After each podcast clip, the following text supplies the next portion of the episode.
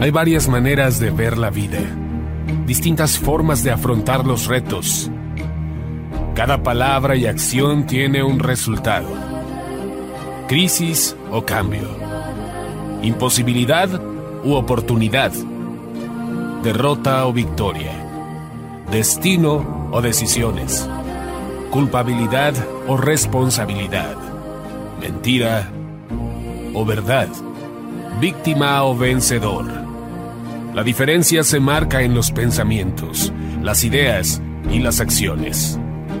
Esto es Mensajes de Victoria con Marco Tulio Carrascosa.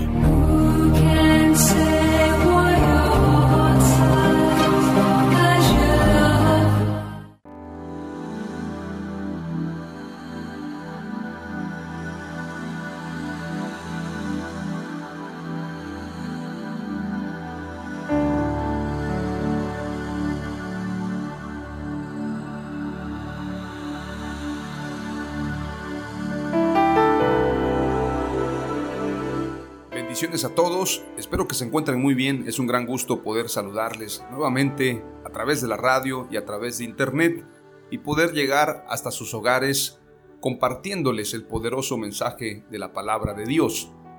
Hoy nos encontramos en el episodio número 22 de la serie Entendidos en los tiempos. A este episodio lo he titulado La visión te lleva a la meta. Qué importante es hablar de la visión, porque sin ella no tenemos metas, no sabemos a dónde vamos, hacia dónde nos dirigimos. No sé si usted ha escuchado personas que dicen, he estado trabajando mucho, he estado dando vueltas en muchos lugares, pero al final de cuenta no llegan a ningún punto. Hay gente que se la pasa trabajando, hay gente que se la pasa estudiando, hay otros que se la pasan soñando, pero no llegan a una meta, porque para llegar a esa meta se requiere una visión. Y una visión es más que un pensamiento, una visión es más que un sueño, porque la visión no solamente nos muestra el final, sino que también nos muestra los planos, las directrices, cómo vamos a llegar hacia esa meta. La visión viene siendo una especie de instructivo, manual, lo cual nos enseña cómo poder armar ese rompecabezas que es la meta final. Tenemos las diferentes piezas, pero cada pieza debe de ir en su lugar. Si coloco una pieza en un lugar incorrecto, no voy a poder armar ese rompecabezas. Este es un problema en mucha gente no tener una visión clara de las cosas, no saber hacia dónde va, hacia dónde se dirige, cuál es su meta para este año, cuáles son sus metas para los próximos cinco años y cuáles son sus metas para los próximos diez años. La visión nos marca un camino, un instructivo, una serie de pasos a seguir para llegar a esa meta. Por esto el episodio de hoy se llama La visión te lleva a la meta voy a compartirte tres palabras clave relacionadas obviamente a la escritura y quiero que las guardes y las atesores en tu corazón para que empieces también a quitarte todos aquellos pensamientos de fracaso, todos aquellos pensamientos de desánimo, todo aquello que te impide avanzar, todo aquello que te impide soñar. Te pongo un ejercicio. Consíguete un rompecabezas si no lo tienes, cómpralo. Manda a traer un rompecabezas. Ahora lo puedes comprar en plataformas, en línea. Bueno, no voy a mencionar las plataformas, pero puedes comprarlo para que te llegue hasta tu casa. Proponte armar ese rompecabezas. Trata de que el rompecabezas sea no tan difícil de armarlo, que sea un poco sencillo y utiliza ese ejercicio no solamente para ti, sino también para tu familia. Si puede ser un rompecabezas cristiano, mucho mejor. Que el rompecabezas tenga un mensaje para ti y para tu familia. Ese rompecabezas te va a servir para analizar los diferentes problemas que estás enfrentando en este año. Obviamente hay que revolver las piezas y con la ayuda de tu familia van armando ese rompecabezas hasta terminarlo. Cuando lo terminen, hagan una oración y díganle al Señor, Padre, así como he armado este rompecabezas y he podido terminarlo con la ayuda de mis seres queridos, te pido Señor que yo tenga una visión clara, así como cuando he observado este rompecabezas, he visto el dibujo que tengo que formar y he tomado las piezas y con paciencia y con alegría y con esta convivencia familiar he podido armar el rompecabezas, así quiero armar la visión y tener en claro y llegar hacia esa meta que tú me has mostrado. Recuerdan ustedes que Moisés construye el tabernáculo en base a la visión celestial. Dios le muestra la visión celestial y le dice, así vas a construir un tabernáculo. El rompecabezas es igual. Tú ves la imagen a formar y ves las piezas y entonces empiezas a armarlo hasta que termina el rompecabezas exactamente igual a la imagen. Lo que quiero decirte es, Dios nos muestra visiones claras y Él quiere que nosotros vayamos armando esa visión y la hagamos realidad. La visión nos llevará a la meta cuando nosotros trabajemos para ese objetivo. Si usted quiere armar un rompecabezas y quiere armar otro y quiere armar otro y quiere armar 10 rompecabezas al mismo tiempo, usted simplemente no va a armar ninguno porque no se enfoca en uno a la vez. Obviamente, podemos ser multifacéticos, podemos ser personas que hagan muchas cosas a la vez. Yo no estoy diciendo que no se pueda. Hay personas que hacen cuatro o cinco cosas. Hay quienes son arquitectos, son vendedores, son predicadores, son comunicadores y bueno, hacen muchas cosas. Qué bueno, encontraron un modelo. Pero creo que debemos de hacer una cosa a la vez, como el constructor. Para poder construir tiene que tener los blocks, los bloques, los ladrillos. Y antes de hacer la mezcla debe tener los ladrillos listos. Si está preparando los ladrillos, si está preparando la mezcla, de repente cae un aguacero y como no se dio cuenta que iba a llover, entonces puede tener una pérdida en cuanto a los materiales.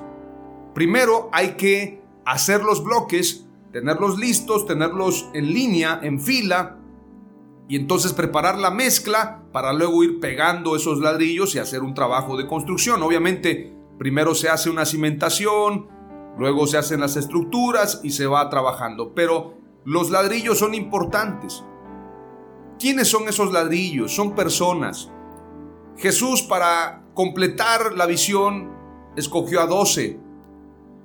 Y esos doce fueron los que le ayudaron a completar esa visión. Aún Jesús, siendo el Dios hecho hombre, armó un equipo, un equipo de trabajo que colaboraron con él y que estuvieron con él en sus crisis, en sus dificultades y en el cumplimiento de esa visión. Siempre vamos a necesitar de gente que nos ayude a completar esa visión. Y la gran clave o el gran secreto del éxito es saber escoger a esas personas. Jesús antes de escoger a sus discípulos oró él siempre estuvo en oración, siempre estuvo orando, siempre estuvo en comunión con Dios. Obviamente, no solamente como Dios hecho hombre, sino que también aplicando este principio de que como maestro no solamente nos mostró el camino, sino caminó el camino. Siempre lo que Jesús enseñó, Él lo aplicó, Él lo hizo, y como Él lo hizo, tenía autoridad y podía decir, yo soy el camino y la verdad y la vida. Nadie viene al Padre si no es a través de mí. Porque Jesús no solamente hablaba, sino también hacía. Él era la palabra viviente. Entonces, lo que quiero decirte es de que Jesús no hizo nada sin antes haber orado. ¿Cuántas equivocaciones cometemos en la vida porque no oramos? Y alguien me podría preguntar, ¿y se debe orar para escoger la novia? Para escoger al novio, para saber qué ruta voy a tomar para ir a una ciudad, se debe orar para escoger un trabajo. La Biblia dice que estemos en oración siempre. Hay gente que dice, bueno, es que esto no lo tengo que orar, lo voy a decidir yo. Y bueno, luego se equivoca y se da cuenta que debió haber orado. La escritura dice, orad sin cesar. La escritura también dice en el Padre nuestro, hágase tu voluntad, así como es en el cielo, así también sea en la tierra. En todas las cosas. Tenemos que orar para todo. Pero no te estoy diciendo que te vuelvas un místico, que recibas respuestas a través del viento, o se cayó una hoja, o un pájaro se detuvo y entonces Dios me está hablando a través de ese pájaro. Yo no estoy diciendo eso, aunque Dios nos puede hablar de muchas maneras. Lo que te estoy diciendo es de que no hagas nada si no has orado, si no has puesto tus planes en las manos de Dios y que le pidamos a Dios que nos muestre claro el panorama, clara la visión. Vamos a orar y entonces vamos a desarrollar este mensaje que verdaderamente quiero que te sea de mucha edificación. Oramos al Señor. Padre amado, te doy gracias en el nombre de Jesús por tu palabra. Gracias por este tiempo. Gracias por la sabiduría que viene de lo alto. Gracias porque nos estás hablando en estos últimos días de tener una visión clara y de armar ese rompecabezas. Una vez que tengamos la visión, podremos escoger las piezas y cómo acomodarlas y en dónde colocarlas para poder armar ese proyecto, ese sueño, esa visión. Te pido, Padre, que nos des una visión clara, estratégica, que tengamos un mapa y sepamos cómo poder avanzar hacia ese lugar. Danos una visión clara. Hoy te lo pedimos en este 2021. Te pedimos, Señor, en el nombre de Jesús, que nos des una visión clara de las cosas, que no divaguemos, que no seamos llevados como el viento de aquí para allá, de un lugar a otro, que otros se enseñoreen de nosotros, que nuestro tiempo se pierda, que seamos esclavos. Ábrenos el entendimiento para adentrarnos a nuestra tierra prometida. Tú eres nuestro Señor, nuestro Padre, nuestro libertador, nuestro todo. Te pedimos en el nombre de Jesús que abras nuestra mente, nuestros ojos, nuestro entendimiento y nosotros caminaremos en esa visión. Bendice a cada oyente, a cada mujer, a cada hombre, a las personas que me están escuchando, aquellos que dicen mi vida es un fracaso, mi vida no ha funcionado, mi vida ha sido derrota, ha sido pérdida, mi vida no ha funcionado, aquellos que piensan que Dios se olvidó de ellos, que tú te olvidaste de ellos, Señor. Te pido que les des la fe a través de este mensaje y que ellos puedan llegar, que ellos puedan adentrarse en ese camino, que ellos puedan avanzar conforme a su llamado y conforme a su propósito. Te doy las gracias y declaro que esto ya está hecho. En el nombre de Jesús. Amén. Aleluya. Hoy te voy a compartir tres palabras clave la primera palabra clave se basa en el libro de Daniel capítulo 12 y verso 4. Voy a leerte varias versiones. Y Proverbios 29, 18. Haré lo mismo, te voy a compartir por lo menos tres versiones.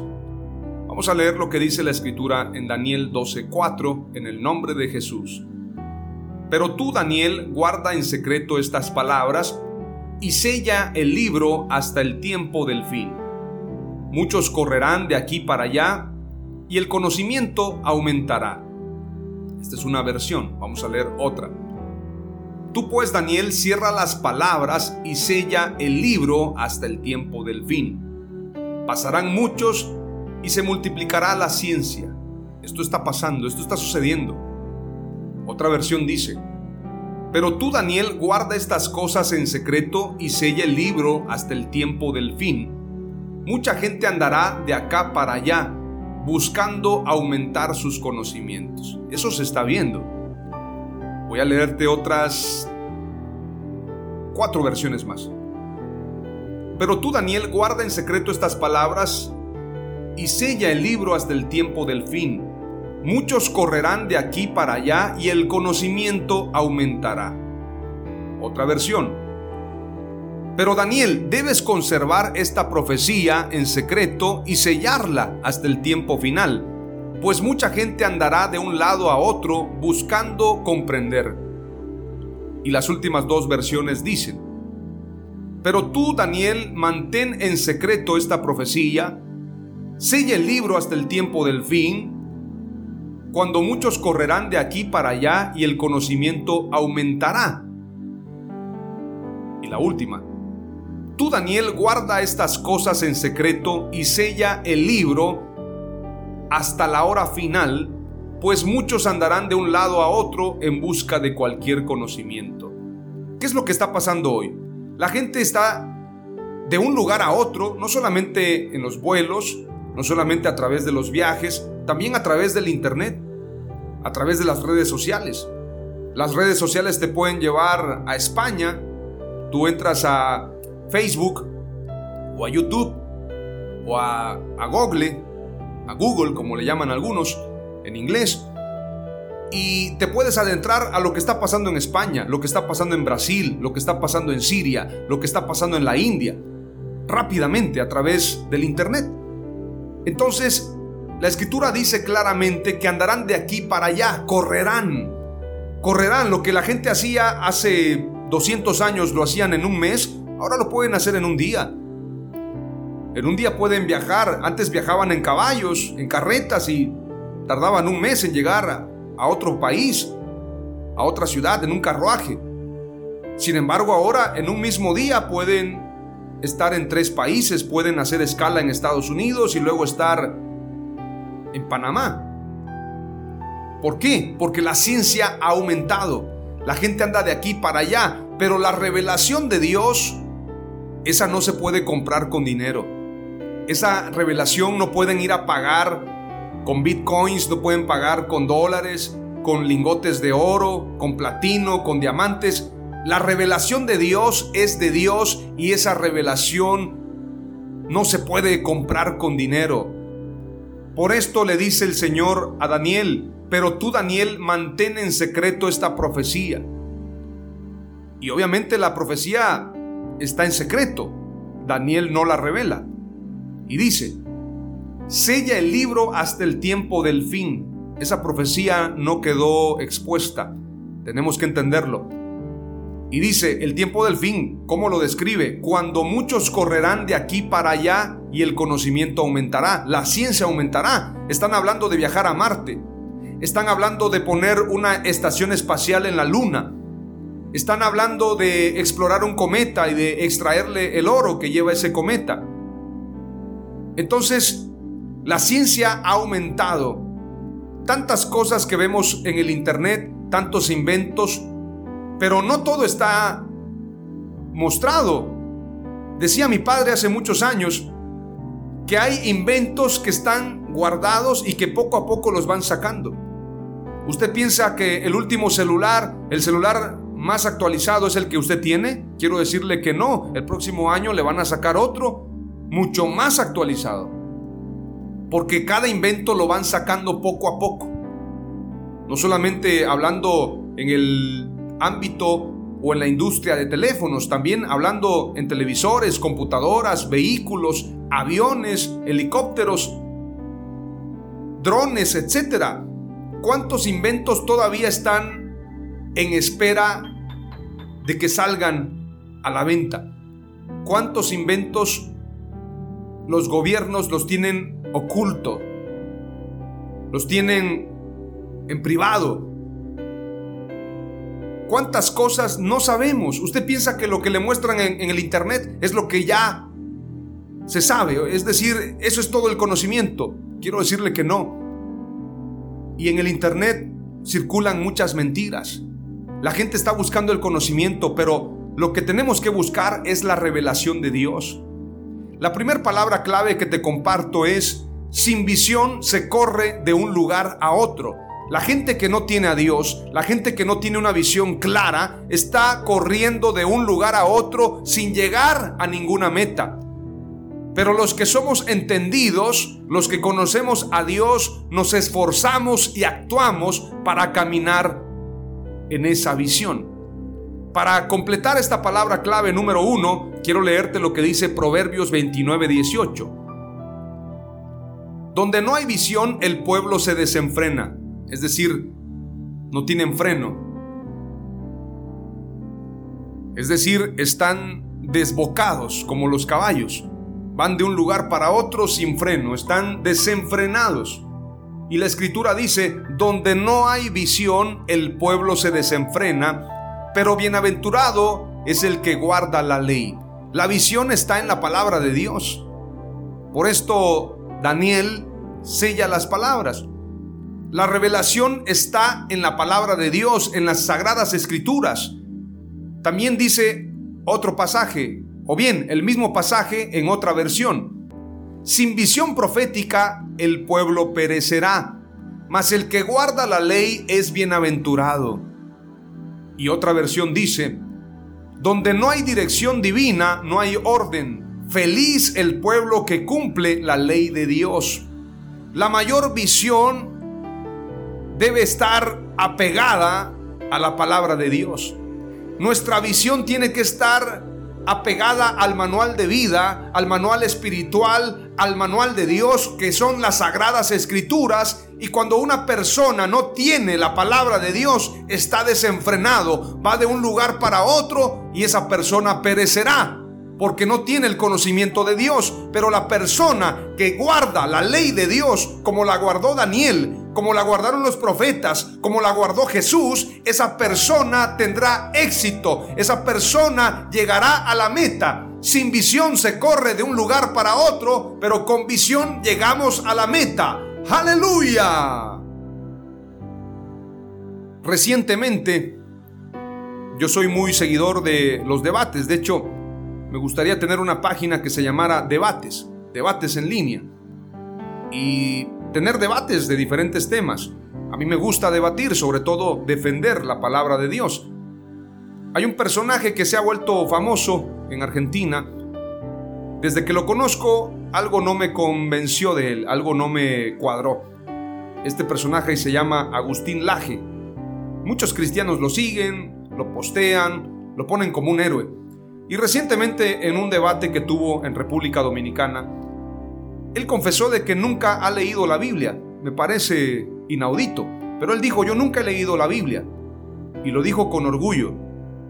Yo no necesito leer la Biblia, prácticamente dio a entender, para debatir y para defender la vida y la familia. Lo hago con argumentos filosóficos y argumentos científicos. Muchos le aplaudieron eso. Pero en lo personal, para mí, es vergonzoso que cristianos acudan a un personaje como Agustín Laje que no ha estudiado la Biblia para defender la vida y la familia. Es vergonzoso. Es una vergüenza. Y bueno, creo definitivamente que una persona que no tiene conocimiento de la palabra de Dios es una persona desenfrenada, es una persona que no tiene un verdadero propósito. Y es lamentable que cristianos acudan a este tipo de personas. Esto es muy parecido a cuando los israelitas iban con los filisteos para que los filisteos les hicieran sus armas, porque los filisteos trabajaban el hierro y tenían todas las herramientas para afilar, para hacer espadas, etc. Y entonces los israelitas acudían con los filisteos. Eso es vergonzoso, tener que acudir a gente que no tiene el conocimiento de Dios, que profana el conocimiento de Dios y que un cristiano vaya con él para aprender es una vergüenza.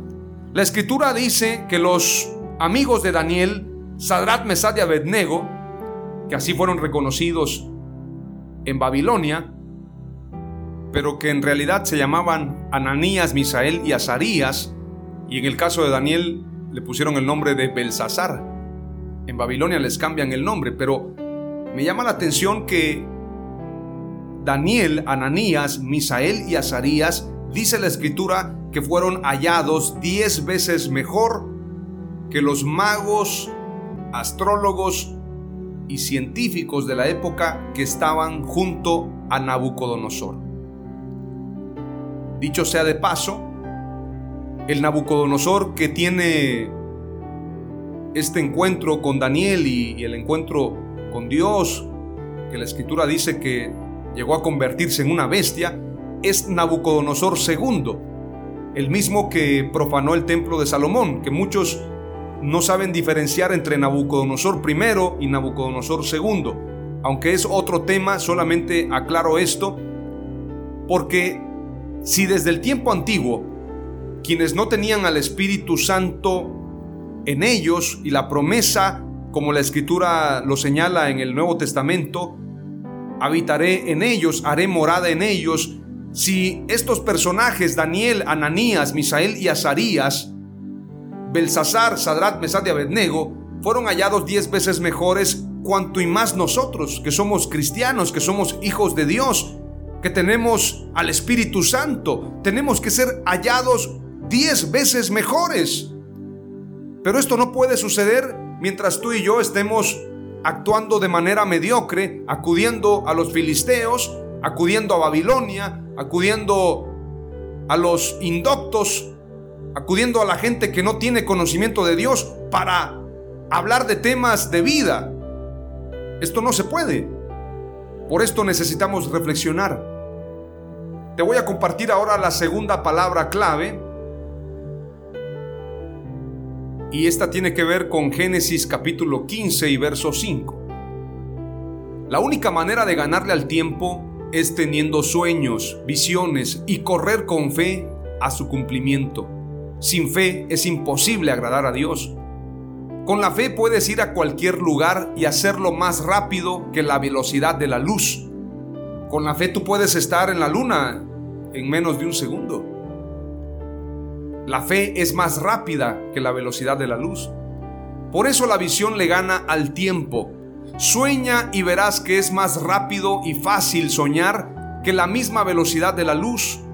Génesis capítulo 15, verso 5 al verso 6 dice, y le sacó fuera y le dijo, mira ahora los cielos y cuenta las estrellas si las puedes contar. Y le dijo, así será tu descendencia.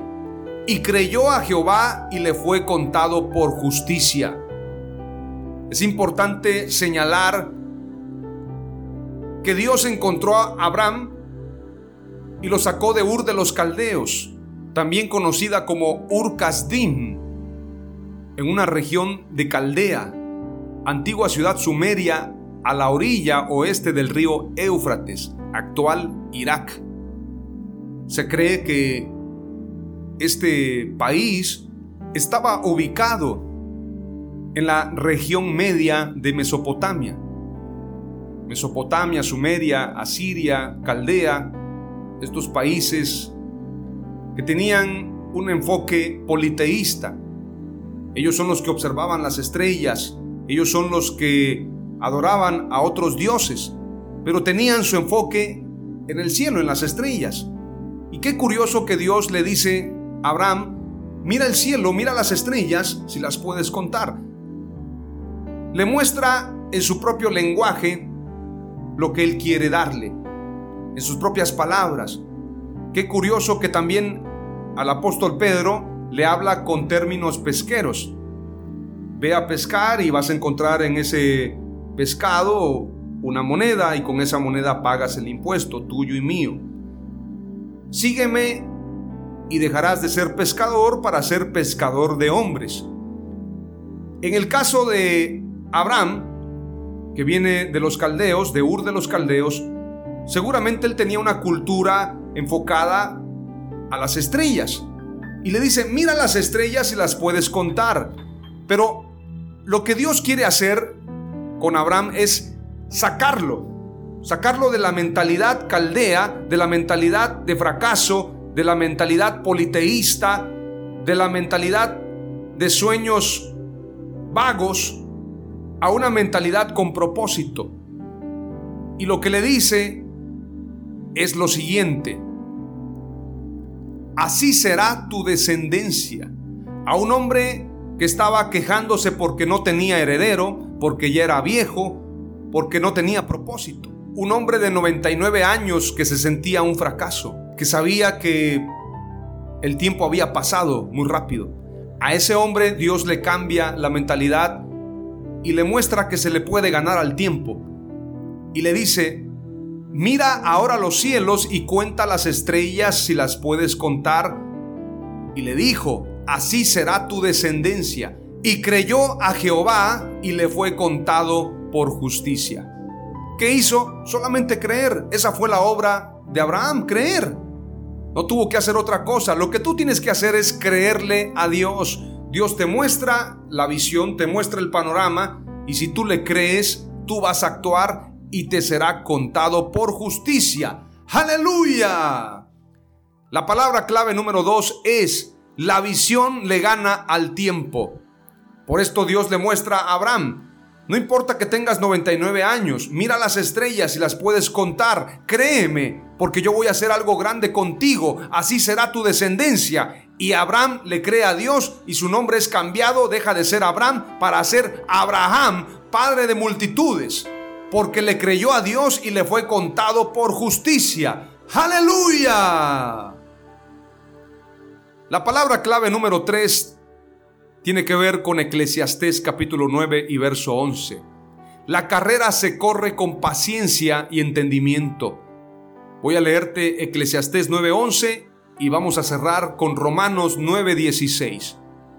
Vi además que bajo el sol no es de los ligeros la carrera, ni de los valientes la batalla, y que tampoco de los sabios es el pan, ni de los entendidos las riquezas, ni de los hábiles el favor, sino que el tiempo y la suerte les llegan a todos.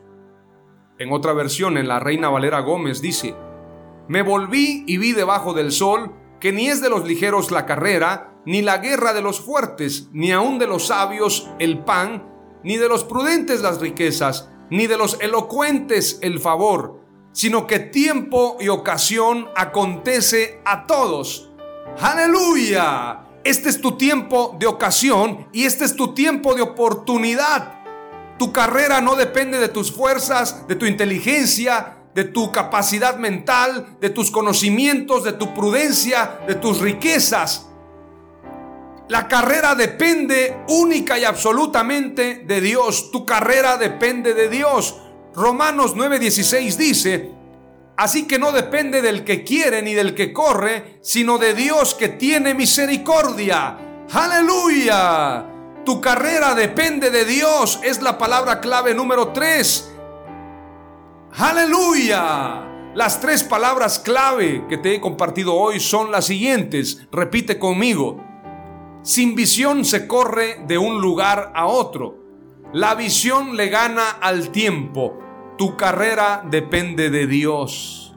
Ahí donde estás, dale gracias a Dios y dile, Señor, necesito una visión para no correr de un lugar para otro.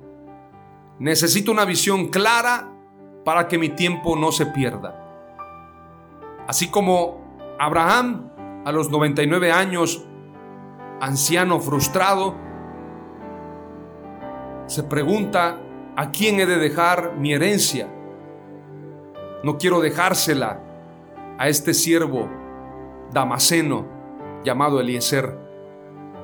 Necesito un heredero. Y entonces Dios tuvo un trato con él. Tú tuviste un trato con él, Señor. Y por esto la historia cambia. Creo que Dios nos va a cambiar la historia a muchos de los que estamos conectados a este tiempo con Dios. La visión le ganará al tiempo y nuestra carrera, como no depende de nosotros, sino depende de Dios, llegaremos a la meta. La visión nos llevará a la meta. Oramos y le damos gracias a Dios. Padre amado, en el nombre de Jesús te doy gracias por este tiempo. Gracias por tu palabra. Gracias por todo lo bueno que tú eres con nosotros. Gracias porque nos has dado visión. A partir de hoy no andaremos de aquí para allá, no andaremos sin visión, desenfrenados. A partir de hoy tendremos una visión clara y correremos hacia esa meta. Vendrá gente a decirnos, no es por ahí, estás equivocado, estás en un error, estás perdiendo el tiempo, pero nosotros estaremos enfocados en ti, puestos los ojos en Jesús, el autor y consumador de la fe. Nos comprometemos con la visión, con el cumplimiento y vamos a llegar a esa meta. Vamos a redimir el tiempo, la visión le ganará al tiempo y nuestra carrera depende de ti. Te damos gracias en el nombre de Jesús. Amén.